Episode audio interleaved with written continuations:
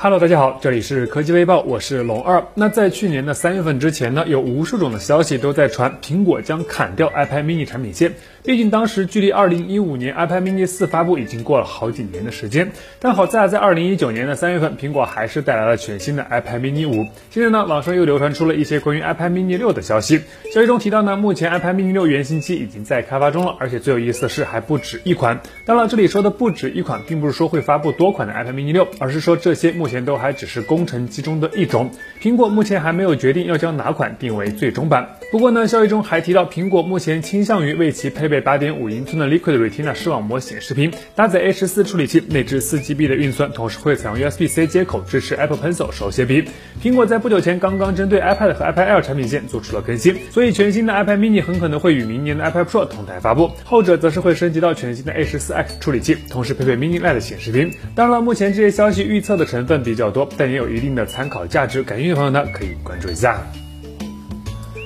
在刚刚过去的十月份呢，华为推出了全新的 Mate 四零系列旗舰。随后没几天啊，华为又通过线上直播的形式发布了 Nova 系列的最新机型华为 Nova 8 SE。综合此前的消息来看呢，Nova 8系列除了有 SE 之外，还会有 Nova 8标准版以及一款定位相对更高一些的 Nova 8 Plus 机型。现在呢，有消息显示啊，nova 八系列还没有发布的两款机型将会在十二月份正式和大家见面。与此同时呢，荣耀的 V 四零系列以及一年一度的花粉年会都将会安排在十二月份。nova 八系列应该是单独举办，至于荣耀 V 四零系列会不会和花粉年会放在一起，目前还无法确定。那关于 nova 八和 nova 八 Plus 两款新机，有消息显示呢，二者均会采用 OLED 显示屏，其中高配版。其中高配版本的 Plus 机型还有望采用双曲面的柔性 OLED 显示屏，整体依旧是挖孔的形式，高刷似乎也安排上了。至于处理器呢，目前标准版还不好说，但高配版应该还是会采用华为自家的麒麟芯片，但具体型号目前还没有敲定。按照以往的情况来看呢，nova 八的起售价预计会超过三千元，nova 八 Plus 则是会定在四千块以上起售。各有计划入手的朋友呢，可以提前的了解一下。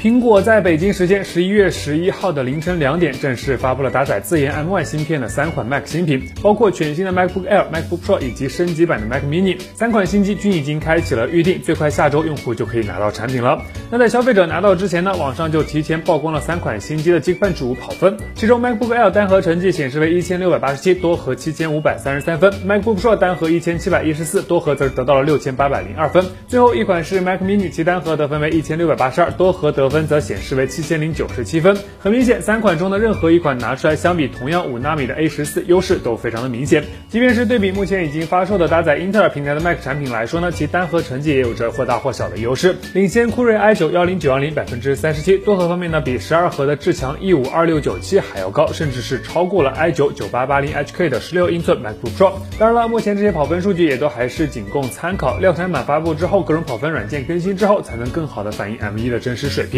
而且关于 M1 在 GPU 图形渲染方面的能力表现，目前也都还不好说，期待一下。Redmi K30 系列对于 Redmi 品牌来说呢，可谓是立了大功的。生命周期中，陆陆续续的推出了包括 Redmi K30、K30 Pro、K30 至尊纪念版、K30S 至尊纪念版等多款机型。刚刚结束的双十一大战也确实是收获了不错的销售数据。不过最近卢伟斌就曾表示，Redmi K30 Pro 即将退市，很明显这是在为即将上市的新机让路。这不，网上已经流传出了一些关于 Redmi K40 系列的新消息。消息中提到呢，Redmi K40 系列将采用 OLED 柔性挖孔直屏的设计，开孔居中，孔径很小，仅有三点七毫米左右，刷新率一百二十赫兹，屏幕边框也会控制的非常的到位。此外呢，还有消息显示啊，在 Redmi K40 系列中，至少会包含有 Redmi K40 和 Redmi K40 Pro 两款机型，其中 K40 Pro 将搭载高通骁龙八七五移动平台，K40 标准版很可能会搭载联发科的天玑一千 Plus 五 G SoC。此外呢，消息中还提到 Redmi K40 预计会在今年的第四季度，也就是说十二月份提前发布，而搭载了骁龙八七五移动平台的 K40 Pro 机型，目前来看应该是被安排在了二零二一年的第一季度，拭目以待。